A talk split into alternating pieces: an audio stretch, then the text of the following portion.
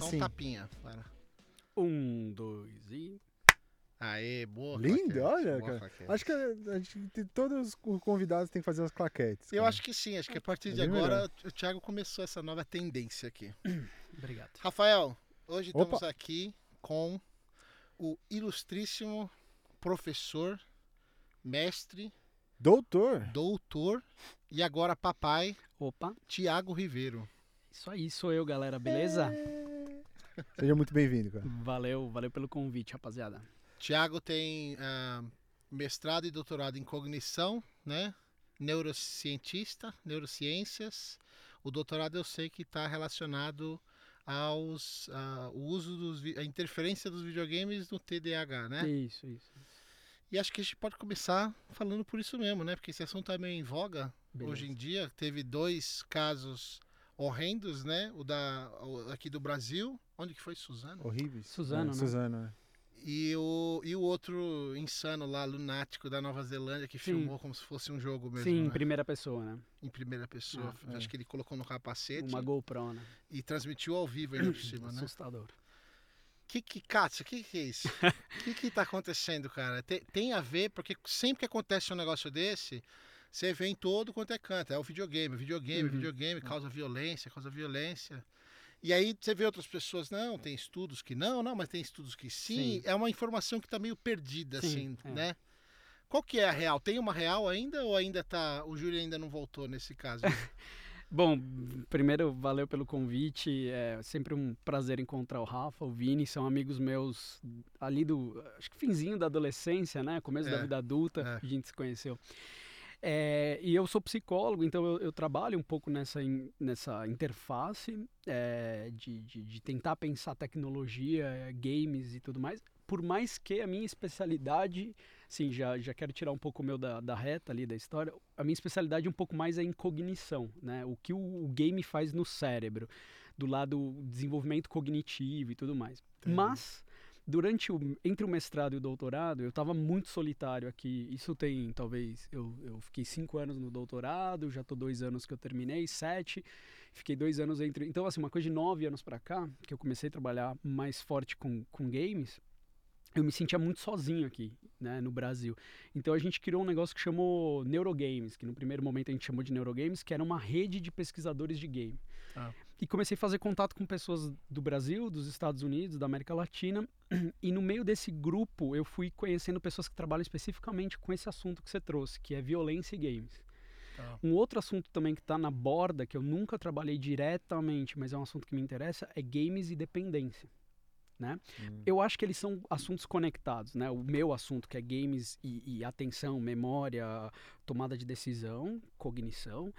É o assunto games e violência e o assunto games e dependência. O que É. acontece, a gente. Não, só, só. É porque teve recentemente, se eu não me engano, uma. que eles é, incluíram a dependência em videogames na lista de dependências Isso, do. Boa, é isso mesmo. do da, da Organização É. Mundial de Saúde, né? É, isso me mesmo. engano. Então, a, a gente tem uma discussão ampla que é o seguinte: o, o game ele causa violência? Vamos entrar direto nesse assunto. Ele causa violência?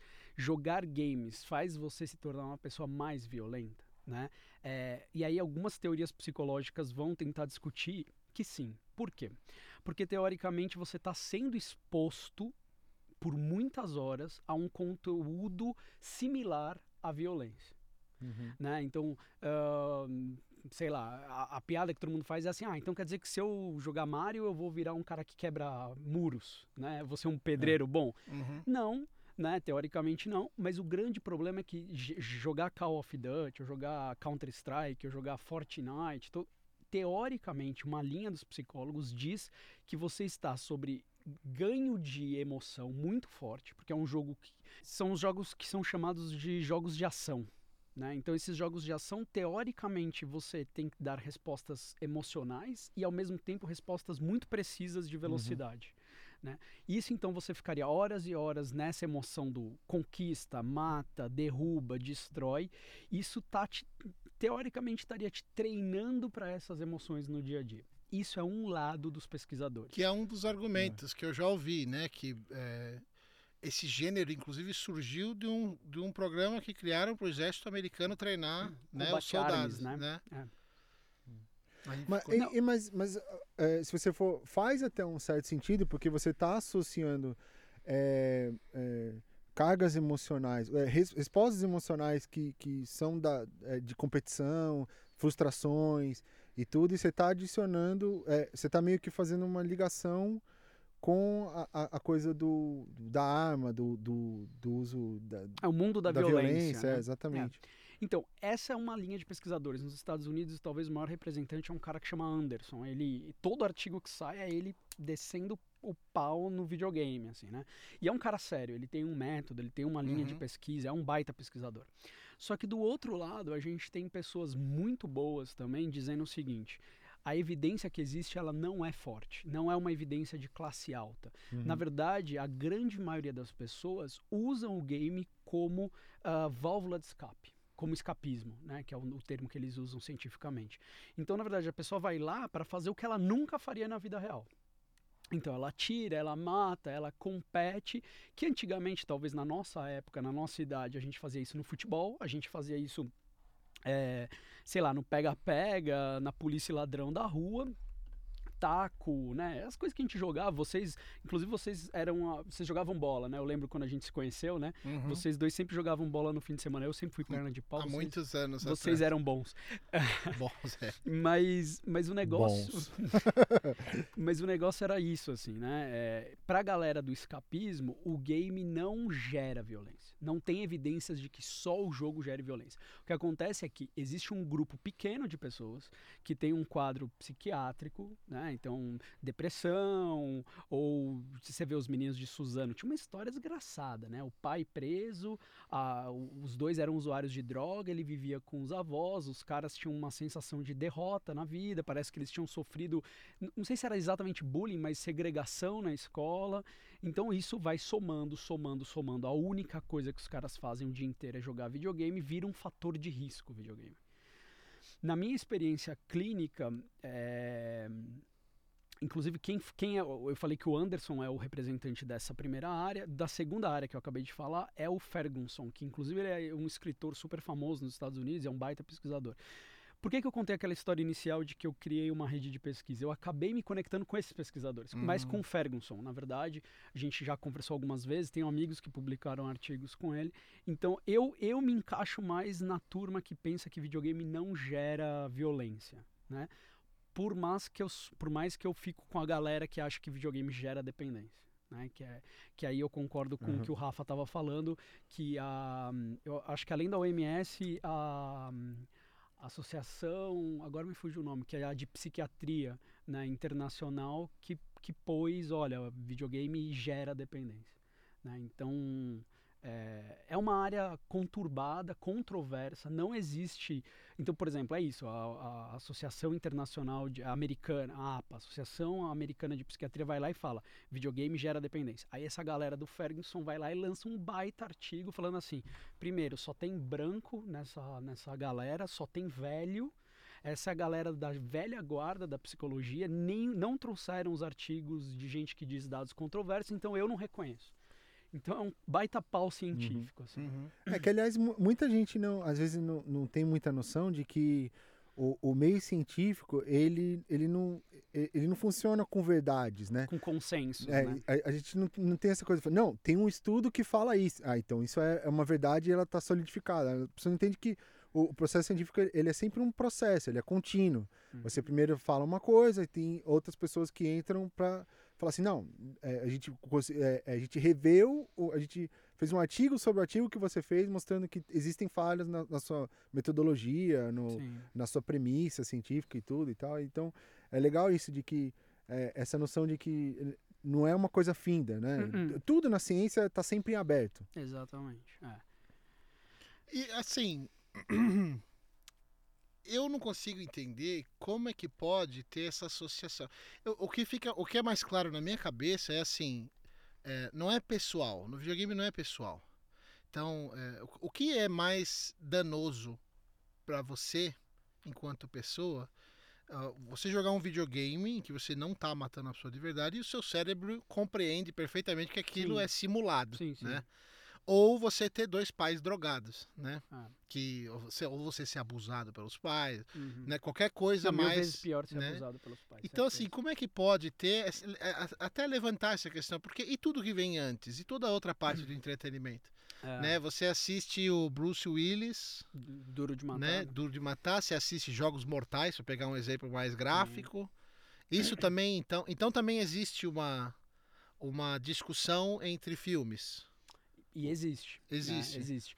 Tem um negócio que eles chamam de pânico moral, né? É, então, por exemplo, quando Sócrates ia para, eles falam, né? Esse é o exemplo da literatura. Quando Sócrates começou a filosofar fora de templos e fora de sociedades secretas, né? Porque quando você tem lá os, os é, um pré-socrático, agora me fugiu o nome dele, mas é, esse, esse pré-socrático que agora fugiu o nome, ele, ele ensinava pessoas, mas eram em sociedades secretas. O povo não podia ter o conhecimento, né? Quando chega o Sócrates, depois o Platão e o Aristóteles, que eles vão abrindo as academias, é para qualquer um. E o Sócrates é pior de todos, porque ele vai para a praça ensinar. Então, isso gera um pânico moral. Por que, que até hoje a gente fala assim, ah, muita gente fala, né? O Sócrates foi morto porque ele corrompia os jovens. Inclusive, ele transava com crianças, né? Então, tipo, é nada mais errado. O corromper os jovens é porque ele ensinava para qualquer um da praça, Uhum. né, é, filosofia. E Possivelmente ele transava com alguns, né, porque era mais liberado, parece. Mas não era isso. Isso é um problema do nosso católico, né? E lá era Uhum. outro. Quando o Gutenberg faz a prensa, a mesma coisa. Tipo, como assim qualquer um vai ter acesso à Bíblia? Não, a Bíblia tem que estar em latim e é um, né? Uhum. E aí vai chegando, quando a gente pega aqui, não sei se vocês lembram, mas meu pai falava pra eu não ir jogar fliperama. Que ele falava, acho que na cabeça do meu pai era meio aquela coisa juventude transviada, James Dean, que você vai lá, os caras vão te espancar no, no fliperama, o cara vai roubar tuas fichas e Uhum. tal. Por quê? O fliperama era um lugar onde a molecada ficava lá junto, sem fazer po- porcaria nenhuma. Depois a gente tem a internet, né? Então, e, e, enfim, e aí o videogame. Então, eu acho que o pânico moral é o momento da adaptação de uma tecnologia para outra, de um meio para o outro, né? Então, isso eu acho que, sem dúvida nenhuma, acontece. É, agora, por outro lado, Vini, eu acho que a grande questão que a gente tem aí com relação é, à tecnologia é o uso abusivo. Né? Então, por exemplo, eu já sou um cara tímido, vamos supor. Eu fico muito tempo isolado, não tenho muitos amigos, não gosto de fazer as coisas na rua e tudo mais. Aí, meu, eu acho uma fonte inesgotável de prazer, né? É, Enfim, isso eu acho que é um problema. E a outra coisa, e aí eu não quero mais sair. E a outra coisa que era um assunto que a gente conversou talvez há uns dois anos atrás, que é a toxicidade, né? Uhum. Tipo, meu, tem pessoas que entram pra destruir. Eu lembro que você deu um exemplo maravilhoso que você falava que você entrava lá pra jogar e os caras eram baita tóxicos. E aí você falou assim: eu vou começar a entrar e trocar ideia, ser gentil com É, do pessoas. Dota, é. Do Dota, né? Dota, é. E aí você começou a ser gentil, melhorou um pouco o clima por um tempo, né? Sim, ali. sim. Então é isso, as pessoas entram pra se destruir. Né? Num- acho que duas semanas atrás eu instalei o, o, o- o Counter-Strike, o Global Offense, pra jogar com meu irmão. Cara, eu, eu comecei. Eu primeiro joguei com fone de ouvido pra ver a galera conversar. Era só xingamento. Aí eu falei, porra, eu um cara de 35 anos, eu não tô afim disso. Aí eu desliguei o som, aí os caras me quicavam, porque eu não Uhum. participava. Então Uhum. tem essa toxicidade desse ambiente que para algumas pessoas vai fazendo elas ficarem mais raivosas, mais irritadiças, mais, né? Então é um ambiente que se não cuidado é um ambiente e quanto melhor você é, é que nem emprego, né, cara? Você vai subindo de cargo, mais tóxico fica o Uhum. emprego. Pô, virei gerente, agora tenho que cuidar de invejas, de raivas, de gente que faz coisa mal feita. O jogo é assim, quando você tá lá embaixo no ranking, se é um cinza, sei lá, prata, não pega nada. Você vai chegando no pro, no pro player, é um inferno, né? Entendi. Mas então, tal- talvez uma coisa que assim que me vem à cabeça é que na verdade o, o videogame ele mais denota certas é, é, problemas que já estão instaurados dentro da nossa cultura e ele, ele é meio que um sinal para um problema, não necessariamente a causa de problemas, Hum, não é? Porque concordo. é, porque é, se essa, essa, essa coisa da, da toxicidade que o Vina falou, por exemplo, já é uma coisa que já está instaurada no ambiente da internet há bastante tempo. Uhum. Né? A- agora a gente está cada vez vendo mais isso com, com a coisa do WhatsApp, a coisa de tipo, é, se tem algum, é, é, algum vídeo que alguém se dá mal, a pessoa já passa, ah, vamos zoar essa pessoa, não sei o que e tal, e, e aquilo já é espalhado de forma quase que instantânea Uhum. e tal. Então, assim, não é que o jogo faz com que as pessoas se tornem tóxicas, elas já são tóxicas e o, o jogo demonstra, né? Ele, Amplifica, né? ele, isso. A Não, internet. não necessariamente amplifica, mas ele, ele demonstra, entendeu? Ele, ele é um Mas você é um não sinal. acha. Tá, claro, ele demonstra, mas você não acha que amplifica? Porque quando você teria um fórum de três pessoas antes da internet, a gente pode estar falando aqui e pode ter um monte, várias outras pessoas ouvindo. Sim. Então você está amplificando o negócio, entendeu? Então Entendi, você está entendi. jogando o jogo com, sei lá, o Counter-Strike você joga com quantos? É 15 de cada lado? Eu Sim. lembro que tinha um monte Ah, de cada é, lado. é, é. Então é um grupo enorme de pessoas. A impressão que eu tenho é que quanto mais pessoa tem, mais tóxico fica. Uhum. Mas quanto mais pessoas com opiniões diferentes, menos tolerante as pessoas tendem a ser. Sim, é, eu, eu concordo. Eu acho que criar ambientes livres de toxicidade né, em tecnologias é uma coisa muito difícil, muito difícil. Eu, eu tô, contar uma experiência de jogo, assim, eu tô, eu, eu descobri que existe um formato que chama GTA RPG. Você joga o GTA, só que na verdade você está jogando é, em São Paulo, enfim, com, com regras. Então um é bombeiro, o outro é médico, o outro é policial. E aí eu falei, ah, eu vou entrar, ver se consigo entrar na Polícia Municipal de São Paulo, nos PM, né? e aí entrei lá como recruta. Cara, durante duas semanas a galera ficou me passando trote, me tratando como um, um animal lá, entendeu? Ele, não sei se eles tentam representar o que é na vida real ou se simplesmente são pessoas tóxicas. Mas eles me maltratavam, eles, enfim. Depois eu fui descobrindo a idade da molecada, molecada de 14, molecada de 13, né? Que não, é, que não entrou com o mesmo espírito que você tá Não, entrando. e a galera, e aí um deles lá da turma é gago, o outro é fala entendeu? Uhum. E a galera faz um bullying violento em cada um, né? Então eu acho que tem um pouco isso do que o Vini falou, né? É, eu acho que quando você tem muita gente junta e sobre a proteção da tecnologia, as pessoas se sentem mais confortáveis para serem ou não mais tóxicas, né? Ainda mais talvez esses policiais, então eles se sentem talvez mais ainda é, num, num lugar de poder e tudo mais. Agora, o que eu acho? Eu tô aqui gravando com vocês, vocês estão aí, a gente está discutindo esse assunto, a gente tem as nossas doenças basais, né? Então, sei lá, eu tenho depressão, você tem ansiedade, você tem, sei lá, transtorno bipolar, cada um tem um. Uhum. Isso daqui vai sair na hora, no- em todas as ações que você faz, no jogo, com a tua família, com o seu Uhum. cônjuge, com seus amigos, com seu filho. Então, na hora que você vai jogar, quem joga junto com você os jogos é a sua doença também. Né? Além de você, tá jogando a sua doença. Então, assim, se eu sou um cara competitivo e briguento, cara, eu tô jogando Fortnite, pô, se o cara me deu um tiro na cabeça e eu morri, cara, eu vou ficar louco.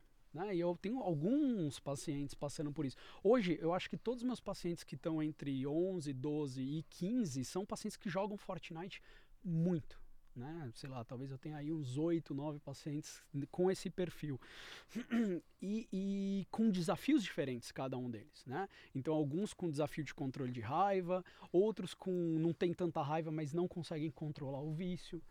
Né? Então, é, gente, voltando para a gente não perder o fio da meada, né? Será que o game causa violência na pessoa? Não, eu não acho que o game causa, né? Mas não saber lidar com frustração, com toxicidade, com regras, coisas que crianças e adolescentes estão desenvolvendo, é algo que pode ir levando em direção à perda de controle. Não sei, Vini, não sei se foi contigo, mas eu tenho a impressão que foi contigo, porque lembra quando saiu o Vice City? do GTA mesmo, lá atrás que você jogava. Eu lembro, que eu fui Lembro, uma lembro. vez na tua casa jogar, Adoro esse jogo. não é? E eu lembro que uma vez a gente Bota tava Bastante tempo atrás aí. muito tempo, né?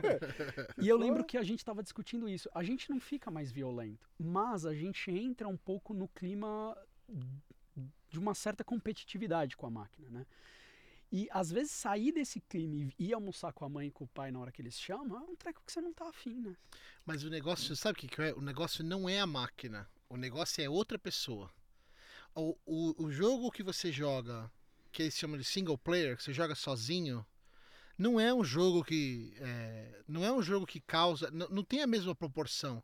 O que eu vejo. Você que consegue pausar, você consegue relaxar. é, e você tá jogando com a máquina. É um, é um negócio mais. É um conceito mais abstrato. Certo. Não tem. é, pelo menos eu não vejo como, como você vai ter uma, uma guerra de ego com uma máquina. né? Você tem uma guerra de ego com outra pessoa, que é, o bem comum, né? né? Que é onde eu vejo a toxicidade. É o jogo que você tem que jogar multiplayer, você tem que jogar contra com outras pessoas e contra outras pessoas, Uhum. não só a máquina. Nesse mesmo jogo, se você pega cinco pessoas e coloca pra jogar, você lembra? Se coloca pra jogar contra os bots, os- o, o computador, não era uma coisa estressante. O estressante era você jogar contra outras pessoas. Sim.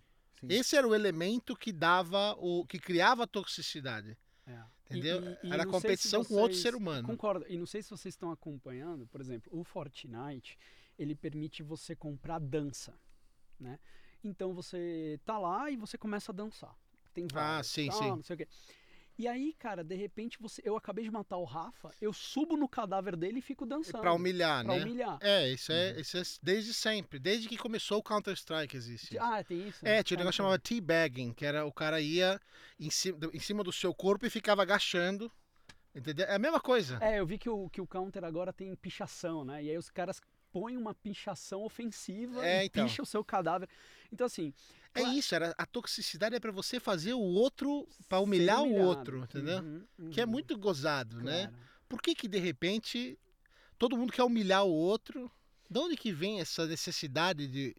Olha, cara, é. Mas nasce da, do- do- da competição, cara. É. A gente, como é, com, é, no, no nosso código biológico tem a coisa da, é, é, gravada da, da competição. A gente almeja Sim. a competição com o outro. Então, mas você não vê o São Paulo contra Corinthians? O Corinthians faz um gol, você não vê o cara ir lá sentar a cara na, na- na cara do, do Não, cara do São. Não, Paulo. cara. porque tem patrocinador no meio, mas se, se, se ele. Tipo assim, se, se fosse um, um- Vai ver como é que é um jogo de várzea.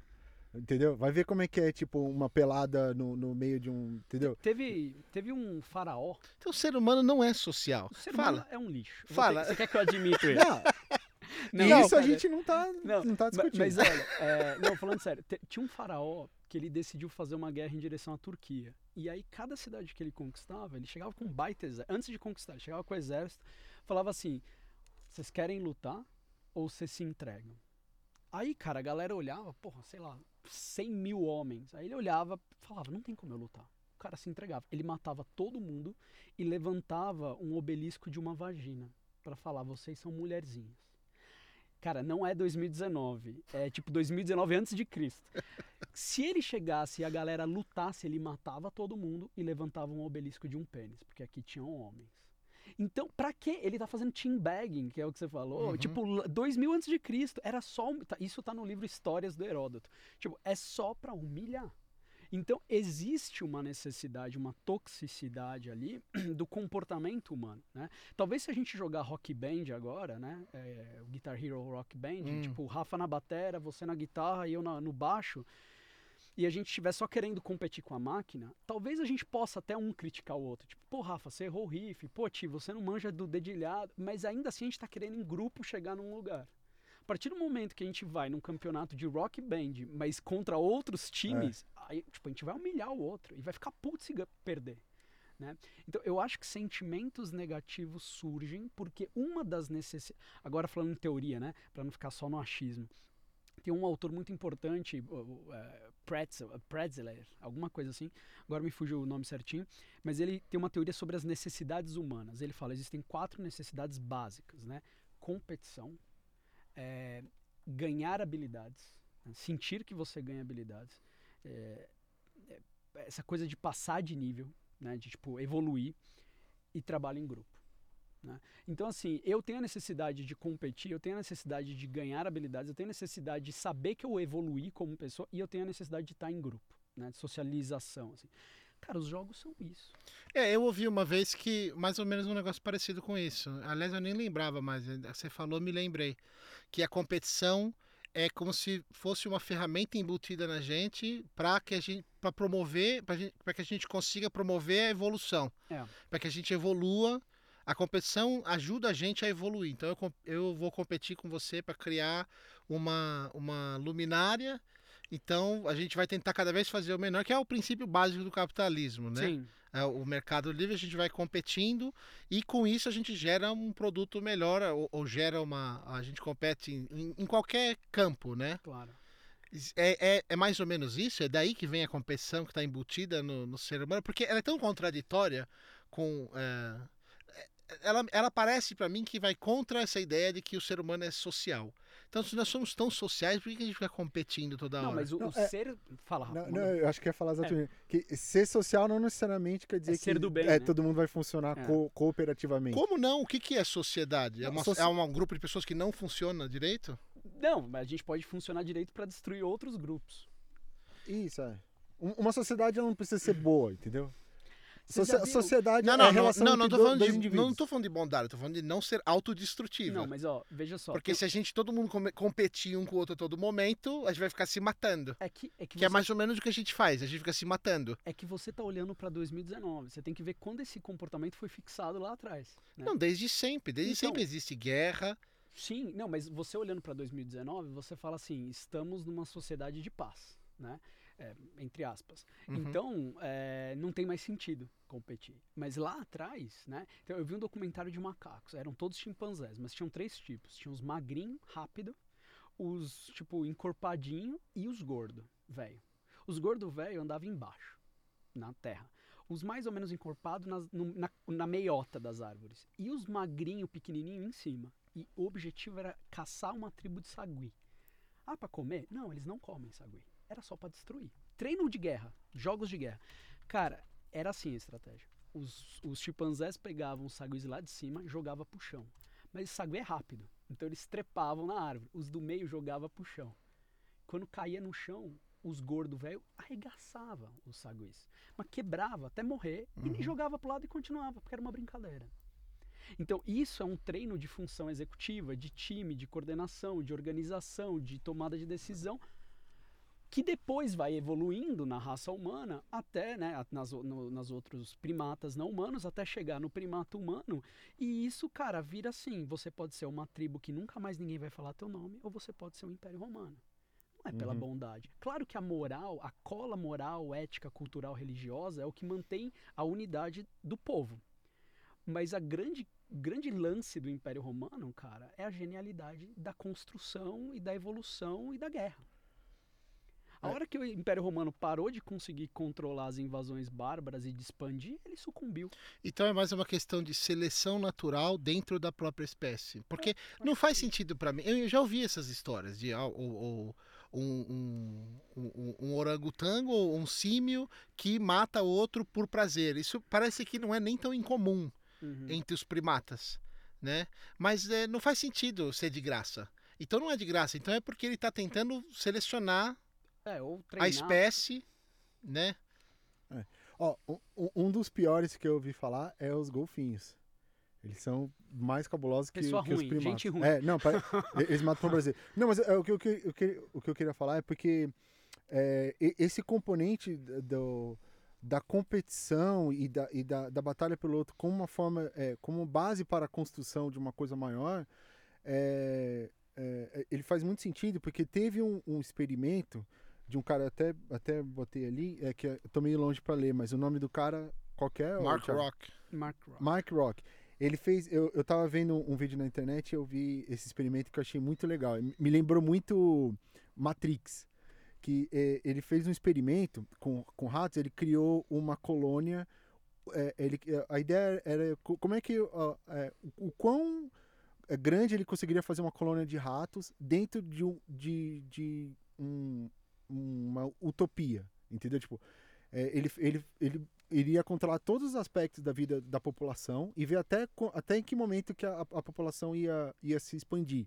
Então ele controlou tudo. Ele, eh, todos os ratos tinham acesso à comida, o quanto eles quisessem comer. Todos as- os ratos tinham acesso à moradia. Todos os ratos tinham acesso a- a- a exercício, tinham rodas, eles tinham Tipo uma cidade perfeita. Isso, uma cidade garantia. perfeita. Isso, é. Ele- Eles tinham uma, uma, uma cidade perfeita onde tudo era controlado e, e- e todas as necessidades básicas deles eram, Eram todas, eram todas respondi- respondidas.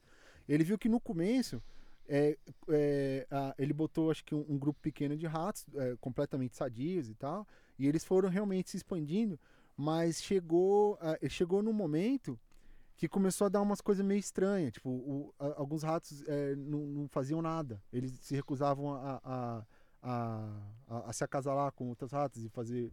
Outros que, que comiam demais e, e chegava uma hora que é, tinham problemas de coração, morriam. Mas ele viu que chegou uma hora que começou a definhar a sociedade de, de ratos que estava ali controlada e começou a diminuir. E falhou totalmente. Ele viu que não deu certo. In- Inclusive, até tem uma coisa muito legal que ele fala que te- ele, ele viu que tinha alguns grupos de ratos que eles é, é, pegavam é, áreas um pouco mais altas do, do- Da colônia. da- da colônia, porque é, eram, eram casinhas que ficavam assim, umas em cima das outras e tal.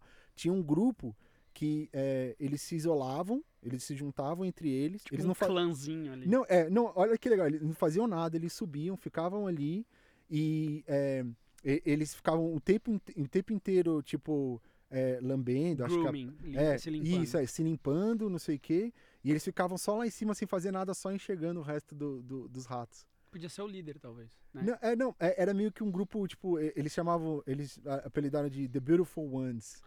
É tipo como se fosse uma, uma sociedade... Ah, Os lindos. É, tipo, como se fosse uma sociedade Illuminati que ficou lá e eles... Galera da E não Globo. deixavam- Galera da E Globo. não deixavam ninguém, e nenhum dos outros ratos chegarem perto. Eles se isolavam, Eles se ficavam só entre eles. Se elitizaram. Ficava mais alto. É. Que Cara, doideira. é uma coisa muito louca, cara. E me lembrou muito do, do, do Matrix, no primeiro filme, porque os outros dois eh, são uma bosta. Eu não gosto, pelo menos, mas É. o do- primeiro filme, aquela hora que o agente Smith fala assim: Você sabia que a primeira versão do Matrix era pra ser perfeita? A gente fez um mundo perfeito pra vocês, seres humanos. Tinha tudo, vocês iam poder fazer o que vocês quiserem. E, e foi um, um E grande vocês fracasso. se mataram. É, não, ele falou assim, foi um grande fracasso. A gente perdeu um monte de. que ele, é, é, ele chama de, de crops, né? Ele chama de. A gente perdeu um monte de seres humanos, né? Porque não deu certo, não funcionou. É, é, Safras. É. Um monte de safras. e safras, Crops, né? exatamente. É, é, ele falou assim: é, vocês são uma espécie que se define pela tragédia, vocês se definem Ah. pela, pela competição. Então, tá, é, é, eu acho que o, essa coisa do. É, a, a competição ela é necessária para que a gente. É, é, é, um, é uma motivação. A, a gente precisa de uma motivação Sim. É, para tocou- você crescer. Eu acho que assim, pegando o gancho, você tocou no ponto central do game. O game é uma ferramenta de motivação, talvez a melhor que existe, né? Junto com as drogas, o sexo e a comida, né? Mas assim, é, eu tava falando com um paciente essa semana, eu falei, ele tava contando que ele é muito bom em games, ele é um pro player de Counter Strike, tava contando assim, ah, já ganhei 50 mil reais em campeonatos, tal. E aí ele tava comentando que para treinar para um desses campeonatos, ele ficou 22 horas sem levantar da cadeira. E aí eu falei, cara, como que você comia e fazia xixi e cocô, né? E ele falou, não, não, aí eu levantava. Eu falei, ah, Uhum. ufa, porque tem a galera que uma hora deixa de levantar. Tudo bem, É, conta... que nem o Cartman chamava mãe.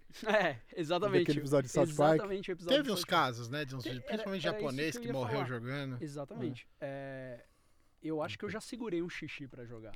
Né? Acho que até aí é normal. Você tá ali empolgado, você queria fazer um xixi, você espera umas duas horas. Meio ruim pra bexiga, mas você vai. Agora, esses casos onde tem é, a morte é por falência múltipla dos órgãos, né?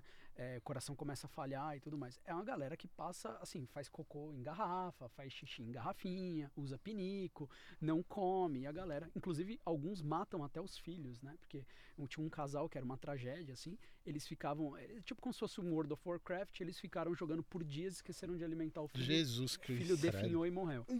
Então, assim, é, Aí é o extremo também da Mas- loucura. Aí é, é um, aí é um problema Não, não, mais sim, sério, né? concordo, mas eu acho que o ponto é, olha como o game é algo motivador. Quantas pessoas não estão deixando de fazer sexo pra jogar? Sim, inclusive é- é- pare- parece que é um problema bem sério no, no Japão, que é o interesse por sexo da população jovem é muito baixo. É uma coisa assim, tipo, entre as mulheres é, é tipo 10% se- tem algum interesse em sexo, o resto Mas, cara, pensa. e os homens É, e também, dizem- os homens também, Os uma homens coisa assim, também. só 20%. E dizem que agora parece que com é, que tá tendo um certo boom aí, tá começando um certo boom de bonecas, aquelas bonecas aquelas bonecas hiperrealistas. com inteligência artificial. Então, disse que tá começando agora, tá tendo um certo de um boom nisso. Eu não sei se é só no Japão, mas acho que mais de forma mais geral. E, e diz que isso é uma preocupação também, porque agora o como é que vai fazer? Os caras já não. o- o- tem, tem muito cara, principalmente no Japão, que eu vi essa, essa matéria também, que tá, tá falando assim, ó, eu não, eu não tenho mais interesse em ter um relacionamento, uma mulher e tal. Eu tenho aqui a minha boneca que supre minhas necessidades biológicas e Que tenho o meu dá trabalho, computador. né? Não dá Que trabalho. não dá trabalho, que eu não preciso é, investir nada além de Sim. dinheiro, né? Eu só preciso investir Dinheiro, eh, dinheiro e não preciso investir nenhuma emoção É, naquilo. se eu né? não me engano, já tá com crescimento populacional negativo lá no Japão. É, já ma- tá. ma- Mas, ó, pensa, sexo você tem que. É, é can- é cansativo antes, né? Porque você tem que investir, tem que querer, tem que cuidar. ah, é- mas tem, é tem que es- investir demais. É estressante para algumas para as pessoas, É que- pessoas tímidas, para pessoas com uma série de transtornos psiquiátricos. É algo que não é tão gostoso durante ou é muito investimento durante. Uhum. E no pós, né, é algo extremamente às vezes assim, tá, e agora? Acabou, o que que eu faço? Uhum. Então, cara, tudo isso acaba te esgotando. Você vai lá e joga o joguinho que, meu, cada minuto, minuto, frame a frame é uma novidade. Ah, não, agora eu quero caçar monstro. Não, agora eu quero desco- fazer descobrimento. Ah, não, agora eu quero upar minha skill de cozinheiro. Você está desenvolvendo um personagem cozinheiro. Você gasta 20 dias para aprender receitas no joguinho de cozinha. Mas você não quer cozinhar com a tua namorada, com o teu marido e tal. Uhum. Então, é, é uma fonte inesgotável de motivação. Qual é o desafio da indústria de games? Achar o que motiva você. Né? Então, o- os jogos de tiro, como Counter-Strike, aquele desgraçado é o Rainbow Six. Porque o Rainbow Six é um Counter-Strike, eu, falo, eu brinco desgraçado, ontem mesmo tinha uma molecada jogando, eu fiquei assistindo. Mas assim, o, o problema do Rainbow Six é que ele te faz ser especialista em invasão. Você é da polícia ou você é dos bandidos, você tem que Uhum. invadir. Então, cara, é, é hiper realista o negócio, né? Em vez de você estar, tipo, trocando ideia, virando. Eu falo pra todos os meus pacientes: Meu, você tinha que ser escoteiro mirim. Vai ser escoteiro, vai dar rolê, vai namorar. Eu lembro, eu, ia no, no shopping paulista, dar rolê em volta do shopping, ali no, na- dentro do shopping, pra ficar olhando as meninas. Eu não tinha coragem de chegar nas meninas, mas eu com 13, 14 com meus amigos. Mas não, hoje você não precisa disso. Hoje agora liberou ali na Steam jogos de sexo. Não sei se vocês viram isso. A Steam agora liberou jogos hentai. Então, tipo, você vai lá e vai jogar durante horas e horas e horas um jogo que o teu objetivo é transar. É, tipo, conquistar uma menina e tal. Mas você não faz na vida real. né? Então, o jogo, eu acho que o fator é o que o Rafa trouxe. A motivação dessa máquina é absurda. Uhum. É uma máquina motivadora, né? Agora, vocês, fala- vocês estão falando, a gente até levantou outra questão. Você está falando do Matrix. Inclusive, tem muita gente que não descarta a possibilidade de a gente estar, de fato, numa simulação. Sim, mas Né? é, e, e, e, e eu já vi que é, é- não é tipo uma coisa leviana, são pessoas que realmente, tipo, Sim, cientistas, existe uma, é, existe uma linha séria. cara- é, é, de- uma coisa de- séria. O Elon. Musk, essa semana, fizeram uma pergunta para ele. Qual pergunta você faria se você pudesse fazer uma pergunta? Ele falou: por que estão. é, tipo, da onde vem ou quem criou essa simulação? É, então. Aliás, o, o. Elon Musk dá um pouquinho de medo, porque ele defende com unhas e dentes de que a gente não deveria estar criando inteligência artificial. Vocês sabiam disso? Sim, É. sim. é. Ele é veementemente contra. Ele já foi falar. Ele, eu lembro que na época ele foi falar com o Obama, quando ele era presidente, falar: para de. manda os caras parar. Isso não vai dar certo. É, porque acho que a gente vai chegar na real, né? A gente vai conseguir criar simulações dentro do planeta que vão parecer vida. E aí a gente caiu no paradoxo pro resto da vida. Então isso daqui é uma simulação. Enquanto tem outras pessoas que acreditam que o- a humanidade é como se fosse uma espécie de casulo, como se fosse uma espécie de lagarta e a, borbo- e a inteligência artificial é a borboleta. Então a gente está aqui para criar a inteligência artificial. A gente é como se fosse um, um período incubatório. Sim, um Dá. período intermediário. É, porque dizem que o, o- Como que é que eles chamam? Eles chamam de. Evento. O evento que vai fazer o planeta evoluir, né? Tem um nome isso, um evento. O que é o da, da singularidade? Da né? singularidade, exatamente. E o evento singular nosso vai ser a inteligência artificial. A hora que a gente conseguir liberar o nosso cérebro, todo o seu potencial. A gente vai liberar. Alguns autores que eu tava vendo, né? Que eles acham que a gente. De- a gente nem percebeu, mas a gente já tem uma outra raça vivendo no planeta Terra, né? Que a outra raça é a inteligência Uhum. artificial. Uhum. E que em algum momento ela vai superar, vai destruir a raça humana, não vai mais existir humanos sapiens sapiens, vai existir uma outra coisa. Que vai ser o humano mais a inteligência artificial. Que dá um pouquinho de medo, né? Muito medo, porque a gente a gente não vai conseguir chegar na resposta do que a gente é, que é a grande pergunta, de onde a gente vem, o que a gente é, o que para onde nós vamos, e a gente vai deixar de existir antes de responder essa pergunta. E essa re- pergunta vai ser respondida assim: não importa nada disso, porque agora a gente pode ir para onde a gente quiser. É, é assustador, né, cara? Você não vai saber o que você é e já tem uma outra raça te dominando. Que loucura, né? E, e isso. Fala, fala. Não, não sei, perguntar, mas o, o, é, de onde você- até onde você sabe, Thiago, o quão é, é, de real isso é? Porque até onde eu vi, eles ainda estão não estão estão bem longe do, de, de chegar perto realmente de uma de uma inteligência humana mesmo. Ainda tá, a gente ainda está muito longe de, ah, mas a ideia é- a ideia é chegar. Eu sei que a Uhum. ideia é chegar, mas o quão possível é chegar realmente? Porque se a gente não entende exatamente todas as maquinações do que fazem é, o ser humano ser humano, o que, o que, que é exatamente a mente, é, é essa a pergunta principal. O que, que é a mente? O que, que é a consciência? Se a gente ainda não conseguiu, como é que a gente vai conseguir reproduzir isso em uma outra. Então, é isso que eu ia falar. A gente não consegue ainda, porque a gente ainda não sabe o que, que é. É, então. né? A gente precisa primeiro definir a singularidade, até onde eu sei, é, é, nada mais é o termo na, na- no campo da tecnologia é o, o computador ter a mesma capacidade de processamento que o cérebro humano. Então É tem um cálculo. Ganhar a lá. vida, né? Vamos dizer assim. É, tem, não. tem um cálculo. é, É. E pelo menos esse era o conceito é, base, esse era o conceito original de singularidade. Ah, Era o, o, o- tinha um, tem um cálculo que eu não faço a mínima ideia de como é que faz, mas é a questão do número de neurônios. A, a nosso, tem, dá para você calcular um- uma certa capacidade de processamento. Dá uma olhada aí. E Não. Ah, Ver o quê? Perdão. vê, se você ia ver isso, não ia? Não, eu ia ver outra coisa. Ah, mas- tá bom, vai vendo outra coisa. Não, mas é E- relacionado. Então, e a singularidade, pelo menos não sei se mudou, mas o conceito original era esse: era chegar, o computador ter a mesma capacidade de raciocinar, de, raci- De um humano. capacidade de processar do que o cérebro humano. O que se acreditava era que quando o computador tivesse a mesma capacidade de processar a informação que o cérebro humano, ele teria consciência. Sim. Só que aparentemente o computador já chegou nesse nível e não tem consciência nenhuma, né? É, eu Então, a, a que é consciência mesmo, ninguém sabe ainda, né? Não, não sabe. E aí eu acho que é um tema que, de novo, né, eu, eu gosto, mas eu acho que eu estudo esse tema muito mais como hobby, como amador, né? A minha sensação. Aqui não tem nenhum profissional. Ah, Ah, então, sim. Podcast. Longe disso. E as pessoas longe. que. Não, mas é que as pessoas que ouvem podem falar, nossa, olha, o psicólogo falando. O psicólogo não sabe nada, só tem. Só, só me interessa esse tema, né? Mas As assim. pessoas podem achar o que elas quiserem, né? não Tá tem bom. problema. Então a gente é bom, gente, pode ouvir. É, mas eu acho que o grande negócio, Vini, da minha sensação, eu acho que tem algumas coisas que eu queria falar sobre isso, mas a minha sensação é que a gente conseguiu pegar uma estrada onde a gente vai ser melhor, a inteligência artificial vai ser melhor que o ser humano. A gente já está nessa estrada. Então, assim, o que parece é que a grande pergunta, o que é o ser humano, eu quero replicá-lo, a partir do momento que eu sei o que é um ser humano, eu replico, parece que a história tomou outro rumo. Parece que o rumo que a história acabou tomando foi o seguinte: cara, não vamos ficar tentando descobrir o que é o ser humano.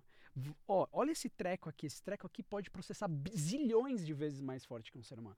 Então, eu tenho um amigo que é mais especialista que eu nesse assunto, o Alex, a gente sempre conversa muito. E o Alex estava falando que agora eles conseguiram. que antes as máquinas eram binárias, né? Ou é zero ou é um. E Uhum. agora eles conseguiram fazer uma máquina que é tipo trinária: é zero e um, e zero ou um. Ou um, é, é, a- é a mecânica quântica. É. E aí, tipo, agora você imagina que isso vai, sei lá, centuplicar aquela coisa que já era melhor do que a gente, né?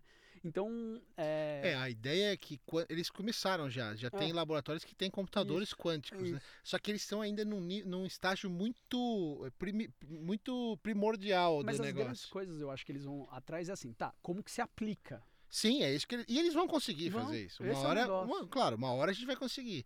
E quando a gente conseguir fazer isso, parece que o salto vai ser exorbitante, é. exorbitante. Que é o que ele... E que é isso que eu ia falar. Eu acho que a, a gente estava tentando fazer. Acho que você tem toda a razão. A gente estava tentando, primeiro, vamos definir a- a- o que é consciência, né? E, e vamos tentar replicar isso. Vamos tentar fingir que nós somos Deus e criar Sim. um, né?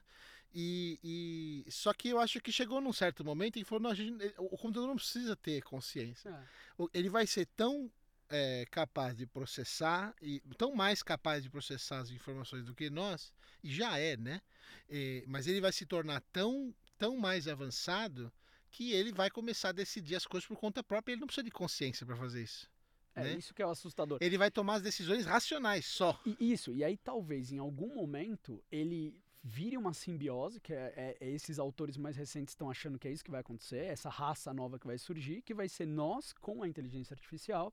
A gente vai ter toda a expressão de arte, poesia, emoção e, e as cagadas, deixa tudo isso pra gente. E a gente vai ter uma máquina que é capaz de processar zilhões de informações grudadas com a gente. Isso vai ser colocado num chip dentro da gente. Possivelmente. E aí, cara, que vai. Que é o papo que esse colega tava falando, o Alex, ele falava assim, tá, então vamos supor, você precisa descobrir uma fórmula para uma fórmula da tua área, né? Assim, um- alguma coisa de farmácia, biomedicina para curar AIDS. Cara, põe a máquina para processar. Daqui duas semanas ela criou zilhões de composto, testou um monte, Uhum. ah, pum, saiu 10 ali, vai lá e testa. né? Então a interação entre homem e máquina talvez leve para um super-humano, né? um Uber, macho. mas é, a grande questão é o que isso, qual é o impacto disso na realidade. Eu só queria fazer um adendo né, é, da parte psicológica, que é o seguinte, para mim, eu sempre fiquei procurando teorias da consciência, né? Como, meca- como operacionalizar o termo consciência. E eu encontrei um autor que eu gosto muito, mas ele não é muito bem aceito é, no mundo acadêmico hoje em dia. Mas eu acho a ideia dele interessante, que é o Julian Jaynes. E o Julian Jaynes ele tem ele tem um ali no ele tem um livro de duas partes, né? A primeira parte do livro ele tenta criar uma teoria da consciência e na segunda ele tenta dizer da onde que surgiu. Ele, ele acredita que o Einstein tava que o Darwin estava errado. Aliás, o Einstein estava certo. Você viu o buraco negro, né? Vocês viram a foto do buraco negro? Animal, animal, lindo, né? Comprovou visualmente a teoria da relatividade. Lindo, né? O cara, é gênio. Mas assim, é, Desculpa Ele, te não, não, não. Ele achava que o Darwin estava errado, porque o Darwin diz que consciência vai evoluindo através dos seres, né? Então, quanto mais para os primatas, mais consciência de si os animais teriam. Quanto menos primata, menos mamífero, menos consciência. Esse autor ele pensava diferente. Ele achava que mesmo nós humanos só ab- éramos, né, os sapiens, inclusive os sapiens não tinham consciência até pouco tempo atrás e que a noção de consciência é uma coisa que foi surgindo nos últimos 4, 5 mil anos. Então essa é a teoria que ninguém aceita direito. Mas a primeira parte da teoria, aonde ele tenta operacionalizar o que é consciência, eu acho que é interessante. Ele fala, consciência são cinco coisas, né? É, memória, então a capacidade de lembrar dos eventos, a capacidade de narrativizar a sua própria vida. Então, tipo, ah, fui eu que fui lá, fiz tal coisa, outro dia, ah, saudades de não sei quem. Então, a noção de eu sou, então seria a primeira pessoa, e a noção de sou eu. Então, por exemplo, eu sou, eu sou o Thiago, eu gosto de almoçar arroz, feijão, tá? E sou eu, sou eu de fora me assistindo. Nossa, olha lá, aquele dia eu fui lá e comi tal arroz e feijão. Né? E por fim, se eu não me engano, é tomada de decisão, que são acho que os cinco pontos que ele fala. Então, narrati narrativizar-se, né? É, memória, tomada de decisão, eu sou e sou eu. Então ele fala que isso é o que geraria a singularidade. Se você conseguir fazer uma máquina que conte histórias, que, que se reconheça como ela, que consiga se reconhecer fora dela. Olha, fui eu, aquele dia fui lá, briguei com a minha mãe, fiz isso, fiz aquilo. Né? Que ela consiga tomar decisões e que ela se lembre de tudo isso, para esse autor ganharia consciência essa máquina. Mas isso é uma teoria da década de 60 e tudo mais. Não, mas faz sentido. É, faz hoje tem muitos autores que avançaram todos esses conceitos. Mas é um Cês- ponto né, de interrogação. É, não, a gente ninguém sabe, né? Uhum. Na verdade. O, você estava você tava falando do- dos, dos primatas. Vocês sabiam que já tem, algum, tem alguns cientistas que acham, que estão convencidos, na verdade, de que o. Qual que é o, o, o símio mais próximo? É o chimpanzé? Eu acho que é o chimpanzé. chimpanzé. Eu acho que é. Que o chimpanzé, of- os chimpanzés oficialmente entraram na Idade da Pedra?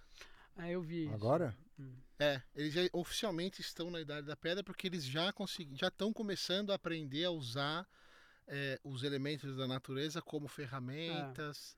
É, tem até uma foto que ficou famosa, eu não sei se ela é verdadeira ou não, procura aí. Hum. É o chimpanzé pescando com a, É, eu- com a vara, vê se você acha aí. Eu vi que tem um- uma pequena tribo, um clã na África de chimpanzés que eles já estão, eu acho que deve ser essa a mesma notícia, que eles estão conseguindo, além de usar, sei lá, 80 ferramentas, eles conseguem ensinar o uso de ferramentas em inglês, de um para o outro. Ah, esse daqui tá meio que pescando com. Ah, não tem, não, tem uma que é fantástica a foto, cara. É- Ah, é. Então, mas é isso. Não é nenhuma dessas, não é nenhuma dessas. É, tem, um, tem uma tribo Uma tribo. que um já ensina, ensina. pro outro. E aí que é cultura. Então, e tem uma Né? galera que acha que, Que isso é a idade eles da já pedra. estão oficialmente na Idade da Pedra. Olha aí. Eu acho que sim, cara. É isso, a terceira. É, a terceira da, é muito da, louca. Da esquerda pra direita. Que é o. Essa aí, olha lá. Ele pescando como índio, né? Que é com uma lança. Ele, É, ele, pega, pescando, ele usando a puxa. lança, ele fez uma lança Uhum, pra pescar. uhum. É, porque o macaco usar a ferramenta já, já é algo mais antigo. É, mas eu- o que eu vi era isso, que eles já estão conseguindo contar como Contar. usa. Ah, entendi. entendi. Que é o lance mais louco de todos, Aham. né, cara? Que é cultura, né? Que é cultura, É né? cultura. A hora que eu falo, olha, pega o meu celular aí, deixa eu te mostrar como é, né?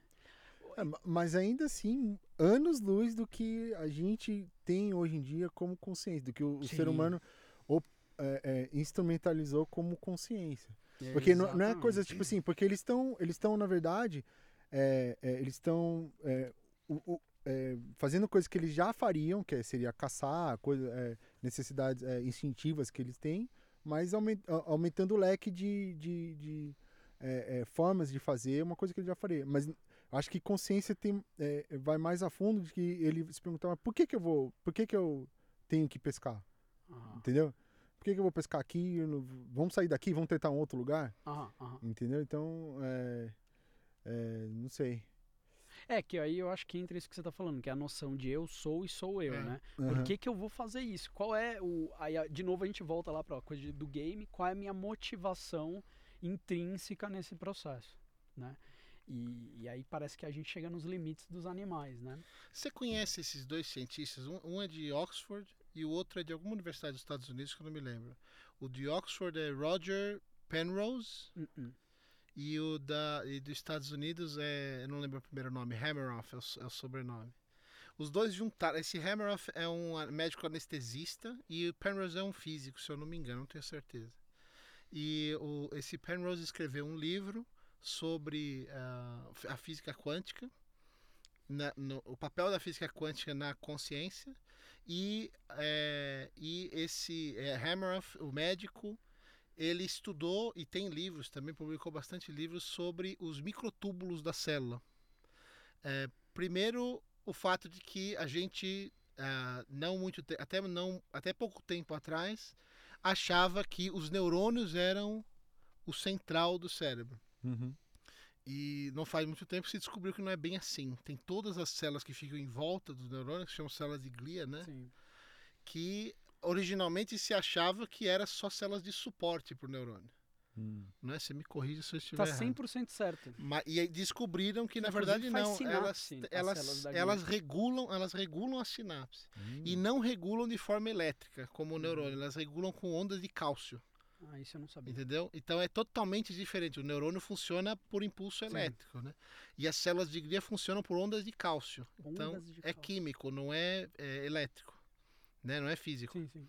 E parece que é, as- essas células de glia são realmente o que importa do. São o, o grosso do que importa do cérebro. Que se achava que eram células que só protegiam Ou alimentava. ou alimentavam. né? Né? Eram células de suporte, É. né? E parece que não é mais o caso. Parece É. que elas são mais importantes do que elas eram. Que, que, aliás, é um paralelo interessante, porque parece que a, a- a cosmologia, né, o, é, tá- passou por uma coisa parecida, de que a gente achava que a- o universo era regido pelas leis do, da, daquilo que a gente conseguia enxergar, né, das estrelas, dos planetas e tal, que na verdade as forças que estão entre essas coisas é, é muito mais importante, que é a matéria matéria escura, né, que é o, é o, é o escuro que tem entre, entre essa- essas coisas, entre a- a- o que a gente pode enxergar. É. Então a gente olhava o. o a- a- existe um paralelo que é clássico né, da, da, da, da neurologia, pensar no, no- nos neurônios como estrelas do, no, no cérebro e tal. Uhum, uhum. E aí a gente. É engraçado que tem um paralelo interessante, que a gente tá vendo que, na Tem um verdade, o, paralelo, o né? que existe em, um, entre um ponto e outro é que é importante, Claro. não. o- É, é, exatamente. É, porque há um tempo atrás, antes do, do- da grande boom da neurociência, tava ali o. Todo mundo queria saber o que é um neurônio, né? Então tinha um monte de gente que achava que o cérebro era um sistema, um órgão único, né? Como se fosse um fígado. E as paredes ali do- da coisa era uma coisa só. Foi só quando o Ramon e Cajal, né, o- ele conseguiu coloração de nitrato de prata, que aí, não, não, calma aí, ó, o neurônio é uma coisa que nem tá conectada com uma nada, ele tá flutuando, né? Mas era Uhum. porque a gente só olhou pro neurônio. Então agora a gente começa a olhar É, e os os próprios, buracos, os né? próprios métodos de você analisar eram com base em eletricidade. Então você Claro. não vai ver mais nada, você É. só vai É. ver a ação Sim. Elétrica, né? Uhum. Então o- você não consegue ver a célula de glia funcionando. No, eu não sei como é que, eu não faço ideia de como é que eles usam para Também não tem. Mas tem todo um método lá, não sei o nome. E você não vai ver na- mais nada funcionando, você vai ver só o impulso elétrico. Ah, a, a, a, a tia Cláudia, mãe do Rafa, né? Ela, eu lembro que ela fez um estudo de tractografia, que era de uma parte das substâncias ali, tinha a ver com, com o axônio, mas tinha a ver com as células da.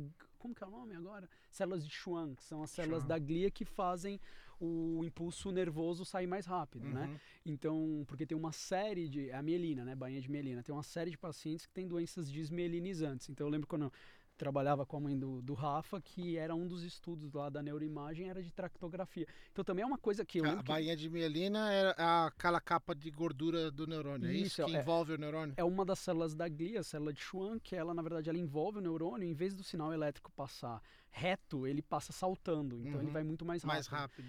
Então, quando você pega alguém com esclerose múltipla, lateral amiotrófica, esclerose em geral, ela, é, as doenças desmielinizantes, elas degeneram a célula de Schwann, a bainha de mielina. Entendi. E eu lembro que um dos. Isso tem coisa de oito anos atrás, eu lembro o quão revolucionário era a pesquisa da tua mãe. E, tipo, putz, é, meu, que legal, a gente vai conseguir ver outra coisa além de, de Uhum. cérebro, né? De, de é, é, neuroanatomia. A gente Uhum. vai ver outras partes da neuroanatomia. Então, tudo isso é muito recente, né? É muito recente. é. Ah. E o, eu tenho uma teoria, aliás, você falou desse do, do comparativo.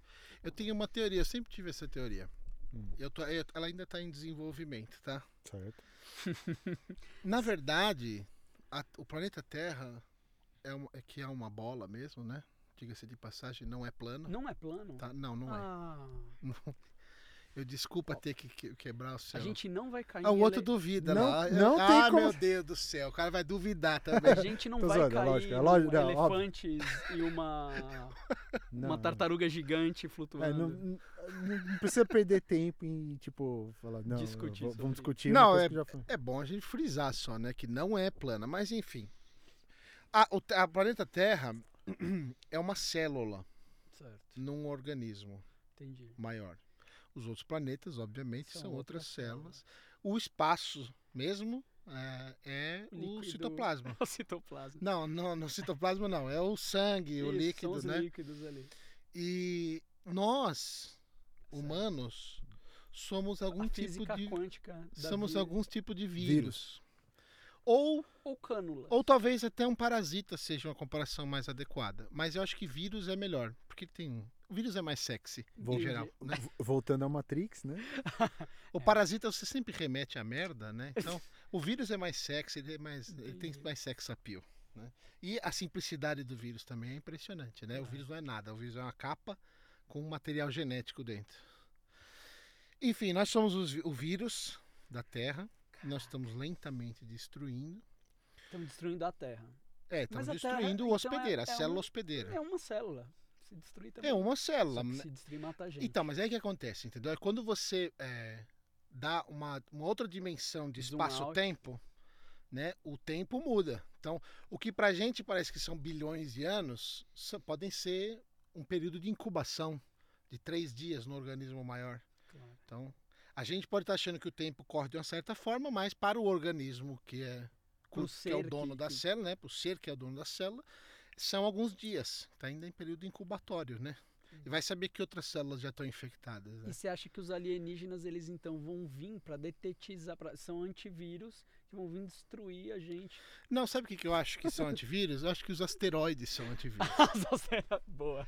Eu acho que são, tipo, bom, bombas de qualquer coisa. Entendi. Mas, cara, que vacilão, né? Porque os, disso- os dinossauros não estavam fazendo nada. Então era tipo uns vírus mal do bem. Não, eles estavam começando, entendeu? Não, mas era um vírus do bem, já veio um antivírus. Não É, sei se era era tipo uma bem. flora bacteriana. né? Pode Uma- crer. Sempre que chega um predador, um, um predador apex, um Aham. predador que domina tudo, Aham. Aí você vai no médico, o cara fala, Ih, peraí, tem alguma coisa aí que tá, que tá crescendo, a gente não sabe o que, que é, melhor você tomar esse antibiótico, entendeu? Mas deu recidiva. É, aí Porque, de- de- tipo, se recidivou. Destruiu os dinossauros, mas veio algo pior, Criou veio mais coisas. forte. O que é comum, o que é Não. comum. Que fumada de e maconha que a gente deu agora. né? Tem mais, tem Não, mais. não. Depois eu compartilho É aquele buraco negro que acharam, que É. ninguém sabe que É é o aquele umbigo do negro. cara.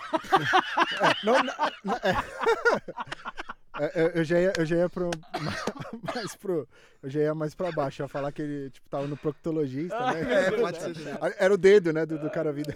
Não, é microscópico, gente. Como é que pode Mas- ter a célula e um, e um Agora- umbigo não, no eu negócio? Tá, é que coisa. o, o buraco negro tá longe pra caramba. Não, ele é tá pertinho? gigantesco, ele é bilhões É, é gigantesco, é gigantesco. Agora só uma pergunta. É imensurável. Não, se você se for ver, parece um, um dedo Parece um chegando assim. umbiguinho. no- Uma unha, né, saindo. Oh, mas agora falando sério. É... Muito séria a pergunta. E quem é esse, organi... esse, esse ser? Não, pera, isso aí é outra coisa. Ele, eu, eu- sei, ele tá sentado, ele tá sentado gravando um podcast. Em algum universo. Pode muito bem ser. Nossa, que Pode muito bem ser. gente. Mas olha, eu só pra terminar e depois eu, eu volto pra conversa de verdade. Hum. O buraco negro Certo. nada mais é do que um vaso sanguíneo. Porque o buraco, pensa bem, Ele o buraco puxa. negro, o buraco negro puxa tudo Certo. que tá perto dele. A gente não sabe o que tem do outro lado, mas a gente sabe que tudo entra lá e não volta nunca mais. Porque ele é um- uma veia. Ele tá tirando dali e não, não tem fluxo contrário de veia. A veia vai num fluxo só. Entendeu? Algum, depois de alguns tempos, você vai ver que alguém vai achar um buraco negro que expele matéria, não que puxa. Aí eu vou falar pra você, é uma artéria. Entendeu? E o Se grande quiser negócio... reservar o meu Nobel já, E o grande negócio é a gente achar uma veia que leve pro cérebro desse vagabundo. A gente dá um, um aneurisma nele pra resolver a criação. Porque olha o que ele faz a gente sofrer. pois é, você vê que coisa. Maravilhoso, Vini. Deixa eu te perguntar uma coisa para os dois. Vocês já ouviram falar, já que nós estamos falando da consciência, vocês já ouviram falar da molécula do espírito? Ah, cara, Molécula me dá até espírito. medo esses nomes. Você É aquele negócio que pesa 21 gramas? Não, Não, não, não, não, não, não, não. Isso é outra coisa. Dimetiltriptamina. É, você falou, eu ouvi alguma vez na minha vida e já não lembro mais. Não conhece? Então senta que lá vem a história. Eita. Mas senta que veio Bah, isso. oi. Ó, eu vou te falar um pouco que eu sei, tá? Entendi. Não quer dizer que tá tudo 100% certo, mas é o que eu sei. Ah, descobriram que o nosso corpo e outras vários outros organismos na natureza, plantas, animais, sapo, uma paulada de planta, produz uma substância que se chama dimetril, dimetiltriptamina. O que, que é isso? Você que entende do assunto. Não faço a mínima ideia, é uma molécula. Mas D, metil, né? dá pra saber o que Não, não, eu não sei, faço ideia. Porra, Vini. Pô, cara, me formei nisso acho que foi em 1975, Quando, quando não existia ainda. Quando a tabela periódica estava sendo desenhada, era o quadrado periódico. Em 75. é. não, não, eu não sei, eu não sei o que, que ela é, o que, que ela é, a, a composição química, eu não sei. E também não importa o que, que é. Ah. É, o, que, o que importa é que assim, descobriram que isso é, é- tem no nosso corpo. Nos humanos não sabe que, que glândula que produz esse, esse, Você essa não sabe é a substância. pineal. Então, como não sabem, tem um cientista que diz que é a glândula pineal, que é um tal de é, Dr. Rick Strassman, Uf. Universidade do Novo México. Ele é o que, eu não sei o quão, é, com quanta credibilidade tem a Não era o Universidade cara que México. trabalhava com o, o Walter White na série. não, falando sério, bora. Não, é sério, é sério. Hum. E esse esse esse é, esse doutor Strassman acha, está convencido de que quem produz essa substância no ser humano é a glândula pineal, Tá certo. que coincidentemente fica no centro do cérebro. É, quando Se você colocar o dedo aqui bem entre os olhos Hum, No terceiro olho? e vai reto, exatamente no É assim, terceiro você faz olho. assim, assim e assim, né? Isso, é exatamente no- Fica bem, no bem no meio, meio. né? E, e ele acredita que quem produz, isso não é comprovado, mas ele acredita que quem produz essa, essa É um substância cristal. É eu não faço ideia do que, que Porque é. eu já ouvi uma história que A a, gente pode que a pesquisar o que que pineal é. produz um cristal, algumas pessoas falam. É, eu sei que, eu não sei muito bem, eu sei que a pineal é responsável. É, isso é- começa assim, a, o, a origem embrionária dessa glândula é a mesma dos olhos. Entendi. Então, por isso, diz que, é, dizem que, não só por isso, por outros motivos, dizem que essa glândula está associada com a produção de. Qual é? Serotonina. é eu sei que ela é do ciclo circadiano. E né? do ciclo É. circadiano, não é a serotonina. é Sono. Ali tá falando que é serotonina, mas é, não sei. Uma glândula endócrina e tal. Como que é? Coloca aí, Rafa. Demetil. Dimetiltriptamina. Dimetiltriptamina. Vamos descobrir agora. Então, e ela. E é, o que se sabe é Dimetril, como é que é o que nome? dimetiltriptamina. Dimetil? Aqui, ó. É o quarto. Já sumiu já. Dimetil. Tripta, primeiro. Triptamina. Olha lá, esse mesmo garoto. Olha lá. Ah, dimetril, tipo, tá pra mim, né, mano? É uma o quê? Lê aí. Substância psicadélica, psicodélica. Psicodélica, sim. Ah, então. Ah, é o, é o ácido, não é isso? Não, não é o ácido. Não, Deixa eu contar minha história, Oh, cara. Desculpa, cara. Ah, Não importa o que, que ela é, depois a gente vê. Que a gente se citou com essa história.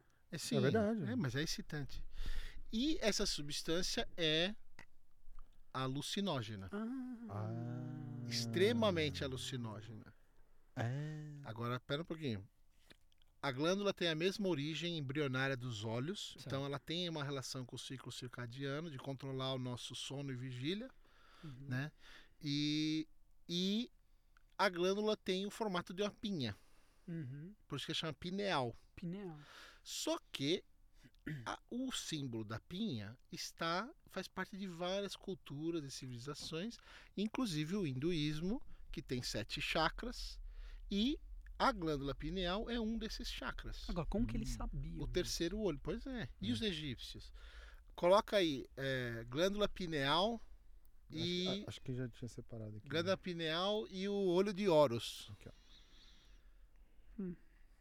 Não é isso, isso tudo não é a glândula pineal. Isso é o tem o corpo caloso ali em Sim. cima. Né? É toda a parte da anatomia aí do, do centro do cérebro. Uhum. Mas tem uma semelhança esquisita aí. Hum. Tem ou não tem? Cara, é, Eu tô vendo coisa. I want to believe, hein?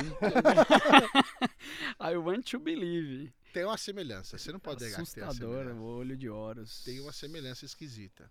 Ah. E não é só isso, cara. Tem várias civilizações e cultura, desde os babilônios. Hum. E você é, um, é uma das pessoas que eu conheço que estuda os babilônios. Exatamente. E que se eh, já, já erguiam monumentos. eh, Esse é de. Esse é de Roma, do Vaticano, Esse é né? Vaticano, Você falou? é. La Pinha lá, será como é que fala? Olha aí. Tem um nome lá. Tem o cajado do, do. Também egípcio, o cajado de ouro. Não sei se é de Horus, não sei qual é o cajado. tá? Osíris. Osíris, isso. Que é uma pinha e tem um monte, tem um monte. Tem é, do. do... Até no, no próprio cristianismo, você viu lá de, de Roma, né? Uhum. Olha aí. Aqui ali é do, dos. Ali é dos sumérios, olha lá. Olha aí. Ah, o, o Deus segurando uma pinha. O Isso. Marduk, né? Isso, isso, então. Isso é lá dos sumérios, da Babilônia. Uhum. O que que você tá querendo me convencer? Deixa eu te falar, esse é o que esse cara acha que é a origem da consciência. Ah. E não é só ele, tem um monte de gente. E olha, faz muito sentido, cara. Bom, a gente Descobriu que é, essa eles, Descartes, eles né? encontram eles encontram essa substância no corpo quando a gente está em sono REM pode... Hum. Uhum. E quando a gente tem experiência de morte, quase morte. Então, às vezes, quando o cara morre, os caras vão lá e mede Ah, e tem uma quantidade alta desse alucinógeno. A outra coisa interessante é que esse al- alucinógeno, por acaso, é a base do chá de ayahuasca. O chá de Santo Daime. aquele que a gente tomou antes de entrar. Eu tô louco pra tomar esse chá. Eu vou tomar, eu vou, eu vou nos bagulho lá e tomar. Não tem, tem a Tem, religião do Santo Daime? Claro, Tem. claro. Será que pode qualquer um lá? Não, mas, mas se acha. A gente acha. tá Entradas. Mas aí você quer ir pra onde? Ali na Cracolândia, ali. Aquilo ali na Cracolândia. Não, então, por- Resolve. Em todo mundo tem isso, essa, essa ligação. Mas você quer, não, você quer ir pra onde? Tem uma ligação com a- o arbusto flamejante lá da Bíblia. né? Como é que é o arbusto flamejante? Sarsa. A sarça ardente. Sarsa ardente. Deus falando com Moisés. Tem gente que fala que o que aconteceu foi essa sarsa era uma planta de acácia que tem DMT, dimetiltriptamina. Pegou fogo, a galera inalou a dimetiltriptamina e ficou doidona e falou: Olha, Deus falou comigo, ele me deu esses 10 mandamentos, porque todos os relatos de pessoas que usam essa, essa substância é de você ir para uma outra dimensão e ter um contato com uma entidade maior. E todos dizem que essa entidade está zelando por nós, está olhando por nós, zelando e protegendo, nos protegendo. Então tem um monte de ligações. Entendi. O hinduísmo tem o olho de Horus. Quando você tomar, você quer ir para onde? Babilônia. Não sei pra onde eu quero. Eu quero descobrir. Babilônia em chama. Não, mas eu tenho. Acho que eu, tenho, eu sou muito cagão pra fazer um negócio desse. Eu gostaria, mas. eh, Enfim, e tem muita gente que diz Você que essa é-? Tem, tem muita gente que diz que essa substância é a substância que Que nos liga com a consciência. Mas você sabe a história do Descartes? Não, não O sei. Descartes é o cara que definiu a glândula pineal como a sede da alma. Então, Ele dizia, eu, eu sempre dou em aula essa fala dele, ele dizia que por ser localizada no centro, ela permitiria a conexão de espíritos que seriam eferentes e aferentes. Então, espíritos que. É, a sua conexão com os espíritos é a conexão dos espíritos contigo. E isso é o que te permitiria ter uma alma e você dar ordens para o seu corpo através da glândula pineal. Agora, a grande questão que eu, eu li pouquíssimas coisas, eu lembro de ter lido uns dois, três artigos sobre esse assunto, é que eu acho que essa é, é um pouco do tipo de coisa que eu adoro, mas que não se sustenta na ciência. Como esse autor que eu gosto, é, o Julian esse James. Strassman parece que não é muito bem quisto. É, na- porque, na- porque na esses, academia. o que esses caras fazem, na verdade, é fazer meio que uma neuroarqueologia, né? Aham. Eles vão para arqueologia para tentar provar ideias É. científicas, assim, é, né? é, é, na verdade, às vezes, o- ele já tinha a ideia e aí ele Isso. vai procurar evidências, Claro, né? claro. ao invés de ver as evidências e tirar a ideia. E eu acho, na verdade, assim, Vini, olhando tudo que você me fala, eu te digo que I want to believe, mas eu não believe, entendeu? Me parece, cara, muito mais uma cultura de alguma forma simbolizando algo, né? Então ela simboliza a ideia de consciência num objeto, né? No caso, por exemplo, é, a pinha, né? Então uma pinha como um objeto relevante tal, pode ter algo relacionado ao uso dessa substância. É, tem um professor bem importante aqui em São Paulo, Henrique Carneiro, que é um, um, um cara que estudou a vida inteira drogas e álcool, enfim, na história. E ele, eu lembro de ver uma aula dele que ele mostrava. Então, os egípcios já tinham a, a folha da cannabis em vários lugares, assim, em templos, em estátuas. Então, eles eram usuários. Essas drogas sempre foram usadas como rituais de, de busca de autoconhecimento. Então, é, a gente estava brincando aqui sobre o ayahuasca. Tenho várias pessoas que eu conheço que são da ayahuasca, algumas pessoas que foram nascidas na ayahuasca. A mãe tomava ayahuasca no ritual e o bebê mamava do seio da mãe ayahuasca. Então, e aí depois quando ele pegou cinco anos ele já tomava. O pai era um dos, dos, do- dos religiosos que estão permitidos a fazer ayahuasca, tal, produzi-lo. Então assim, e, e- e esse rapaz que eu conheço já é um adulto, 40 e poucos anos, até hoje quando ele toma é em ritual de autoconhecimento. Não é para se drogar, não é para nada disso. É em busca do conhecimento Sim. mesmo. Então eu acho que as drogas elas sempre foram usadas no passado, essas substâncias, para autoconhecimento. Então eu acho que a gente está falando de alma, de consciência, mas eu não sei se é a consciência nesse sentido, de ela estar localizada. Eu, cara, por mais que eu sou de uma formação religiosa, eu tenho uma visão de mundo hum, com recorte religioso, eu estudei muito tempo eh, as ideias eh, não religiosas, né? Então eu consigo entender a ideia, por exemplo, de que a consciência possa surgir ah, quando se liga à máquina, né? Que é um pouco a ideia dos monistas, né? Então o Daniel Dennett talvez é um dos principais, assim, que é o cara que estuda a consciência, o filósofo da mente. Ele diz: o dia que você tiver uma máquina igualzinha à nossa, você der o start, surge o eu, Uhum. né?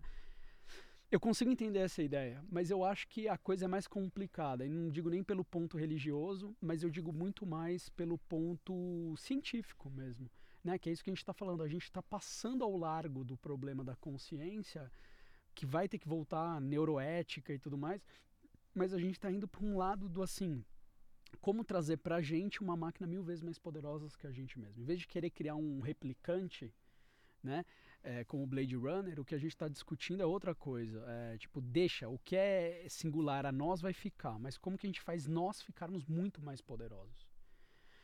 Já está acontecendo, né? Milhares de ricos que não querem nunca mais morrer, né? Essas pessoas elas vão morrer Uhum. só por morte matada. Morte morrida Uhum. nunca mais, vai trocando o corpo, né?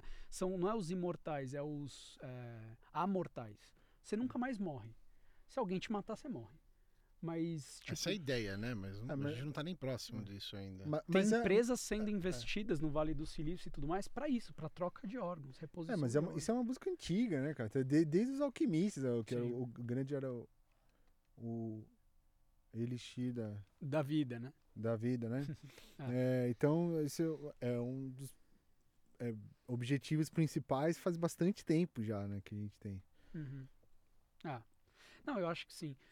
Cara, esse é um assunto para mim super complexo, né? Eu acho que os antigos, a gente sempre fica um pouco na expectativa de que os antigos tinham algum segredo que não foi deixado pra gente, né?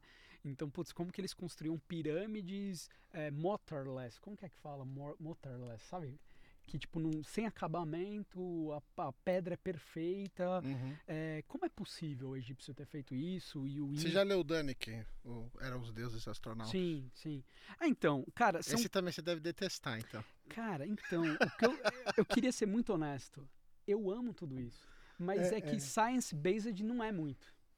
Não, é- Na science é. que eu faço. Aham. É, é porque o que acontece, é, é, como, como eu falei antes, é- é, a, a pessoa ela, ela olha uma coisa, ela já vê uma ideia e ela vai procurar evidência que corrobore com a ideia que ela já teve.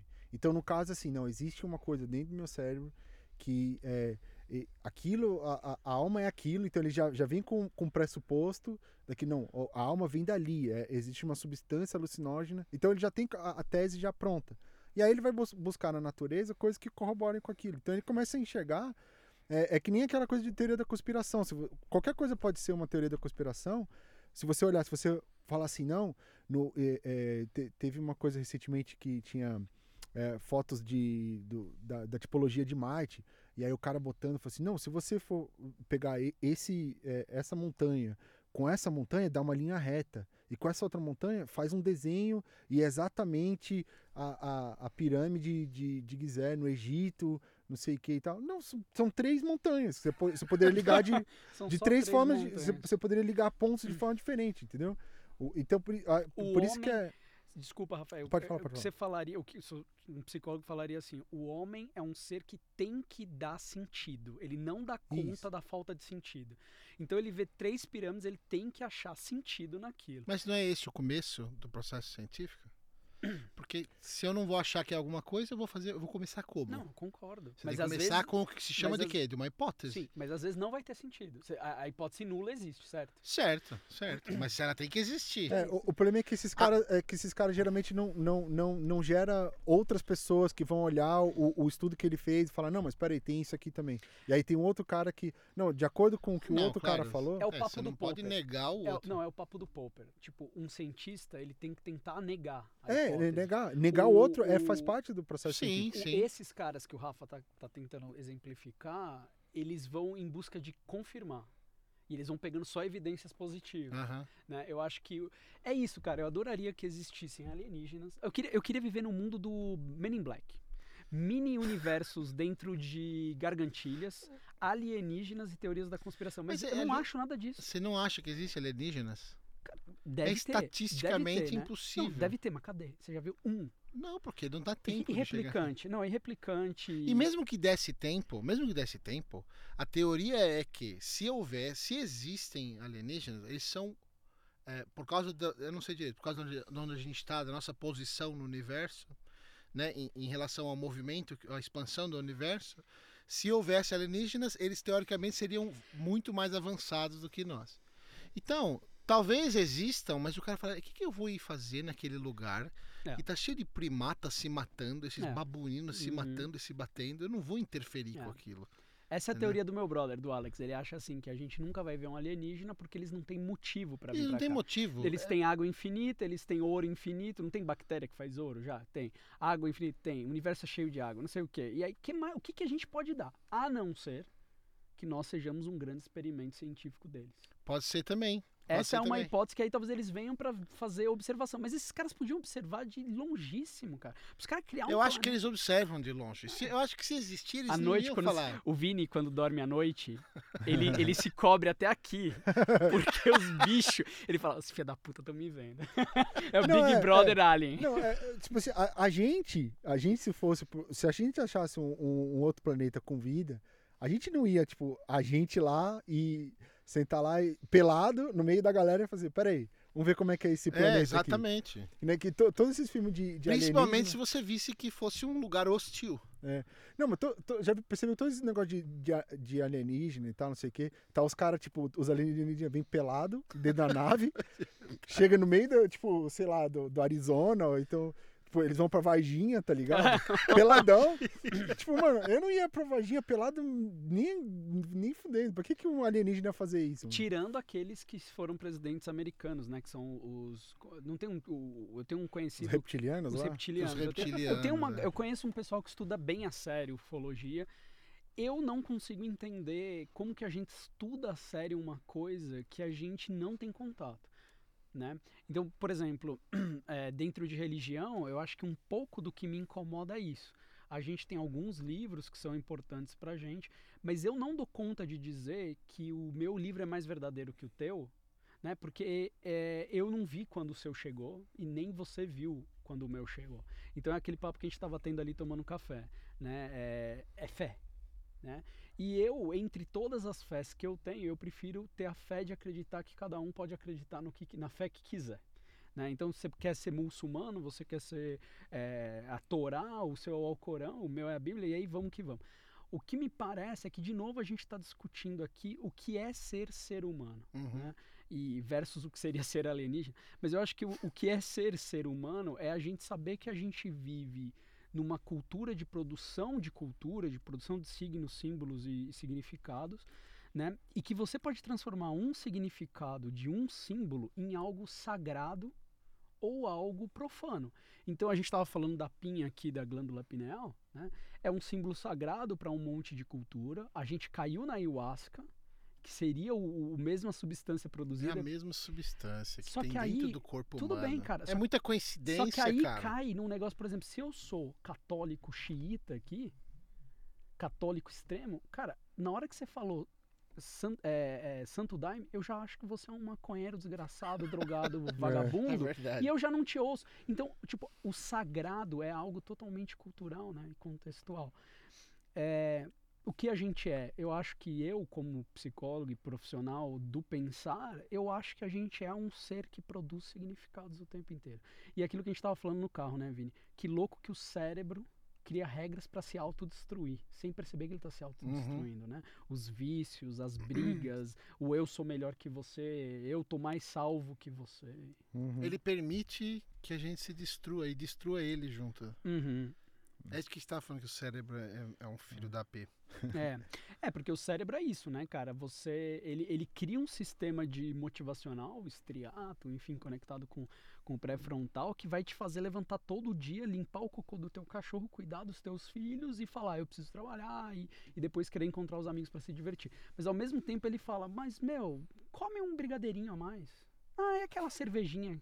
Você tá merecendo. E isso é o que vai matar ele lá na frente. É, o que vai matar ele mesmo. ele né? mesmo. É né? autodestrutivo. né? Por isso que a ideia de homúnculo é uma ideia muito importante. Isso, né? Durante algum tempo na neuropsicologia se acreditou que o pré-frontal e o frontal seriam um homúnculo, ou seja, teria alguém tomando decisões lá dentro. E aí uma discussão que vocês estavam tendo também na hora do almoço, do tipo assim, é, não existe diferença entre razão e emoção, é tudo embolado, né? Não- quer dizer, não, não são separáveis. Essa discussão é muito importante porque se existe um homúnculo tomador de decisão, ele é um grande merda. Exatamente. Certo? Ele toma as piores decisões É as piores decisões. É, uma, é uma anta, velho. Então, por isso que se acredita que, que emoção e razão não pode estar separado. Porque, na verdade, é isso. Eu sei muito bem que eu tenho que parar de comer hambúrguer porque eu tô com colesterol alto. O que, que eu almocei hoje? É nóis, né? Hambúrguer.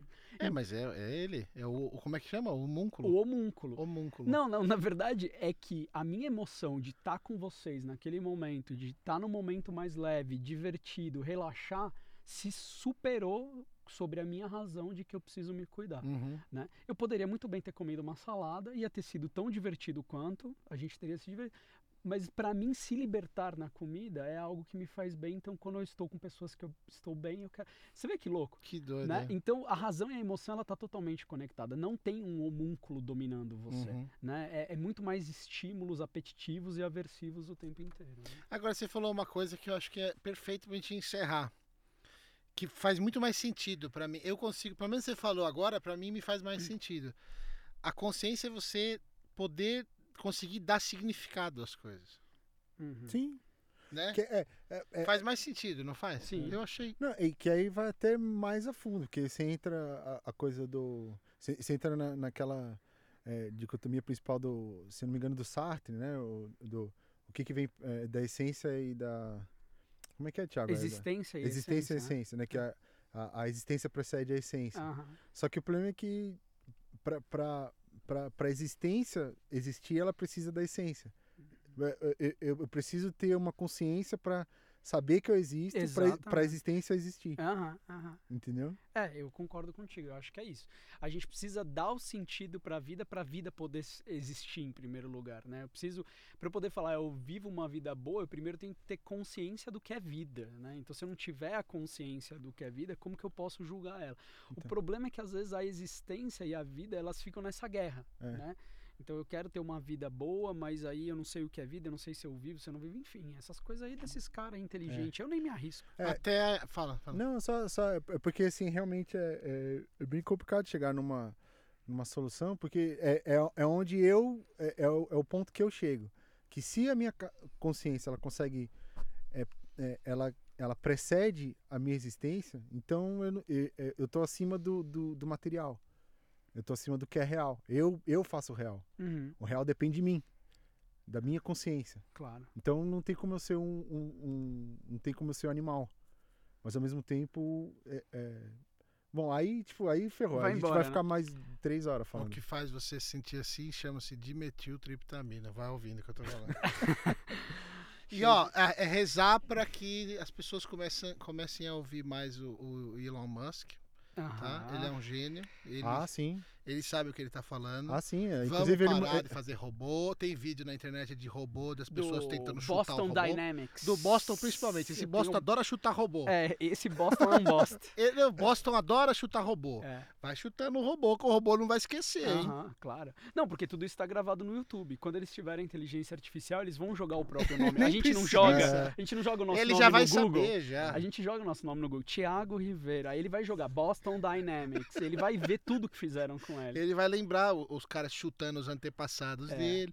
Ele vai falar, ah, é, E, amigo. e como eles não são indivíduos, eles são comunidade, não tem diferença entre o, o antepassado e ele. Ele é, não vai se perdoar. fosse- é verdade, Ele não é vai como se perdoar. fosse ele É mesmo. uma colmeia. É, é uma colmeia. É, ele não vai perdoar, porque é com ele. Exato. E aí todos os outros robôs do mundo vão ser ativados Todos. no mesmo momento pra aniquilar a humanidade. A torradeira, malandro, vai mandar tipo, um pão na garganta. Ela vai. Ela vai... Ué, não tem internet das coisas que a geladeira vai fazer pedido no Isso, supermercado? É isso. isso que eu tô falando. Na hora que você abrir pra pegar a breja, a geladeira vai fechar. A geladeira vai fechar a cabeça, na tua cabeça no freezer. Terminamos de uma boa nota. Bem legal, bem legal. Tiagão, Prazerzaço. é, vai, vai ficando esse celular aí, você vai ver. Já, já começou, já teve Não, uns que explodiu já dessa marca aí, viu? Inclusive, vale a pena falar antes de terminar que o Rafa se aguentou durante anos a não ter um celular. Sim, sim. Mas ele se corrompeu e agora a morte Não, também então, chegará ele para se ele. corrom- corrompeu. Então, é, é, que, que fique para os nossos, é, nossos líderes é, máquina do futuro.